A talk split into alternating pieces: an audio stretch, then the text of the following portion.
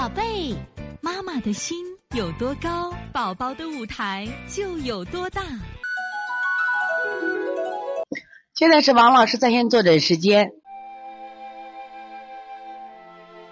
我们六五六先可以吗？啊，这个刘可以的妈妈也是个爱学习的妈妈啊。王老师给刘可以摩腹时，隔个七八天总能听到里面有声音，这是怎么回事？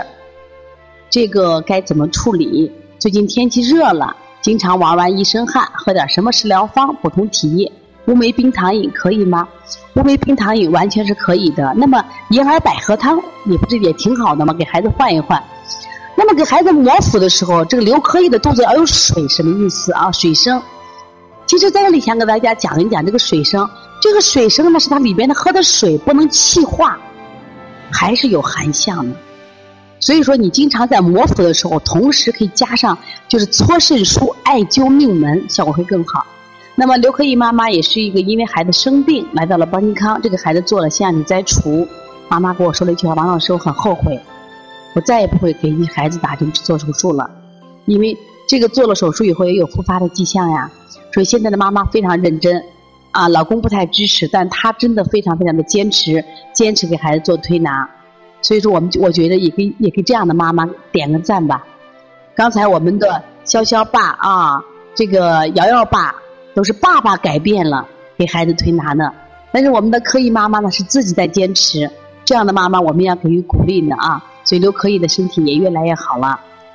所以说这个呢，再加上艾灸命门会好一些啊。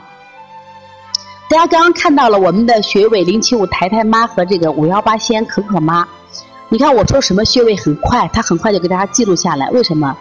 他们都是我们的考生班学员，所以说他们学了以后呢，他们对这些东西很熟悉，很快的记录下来了啊。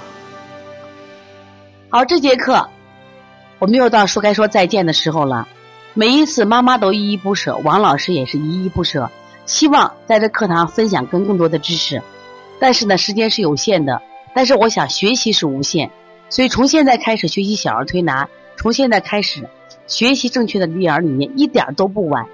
也希望我们今天听课的妈妈能把我们所有的知识，通过自己的学习，通过自己的分享，让更多的妈妈了解，走进邦尼康小儿推拿，走进邦尼康的课堂，让我们获得正确的育儿理念。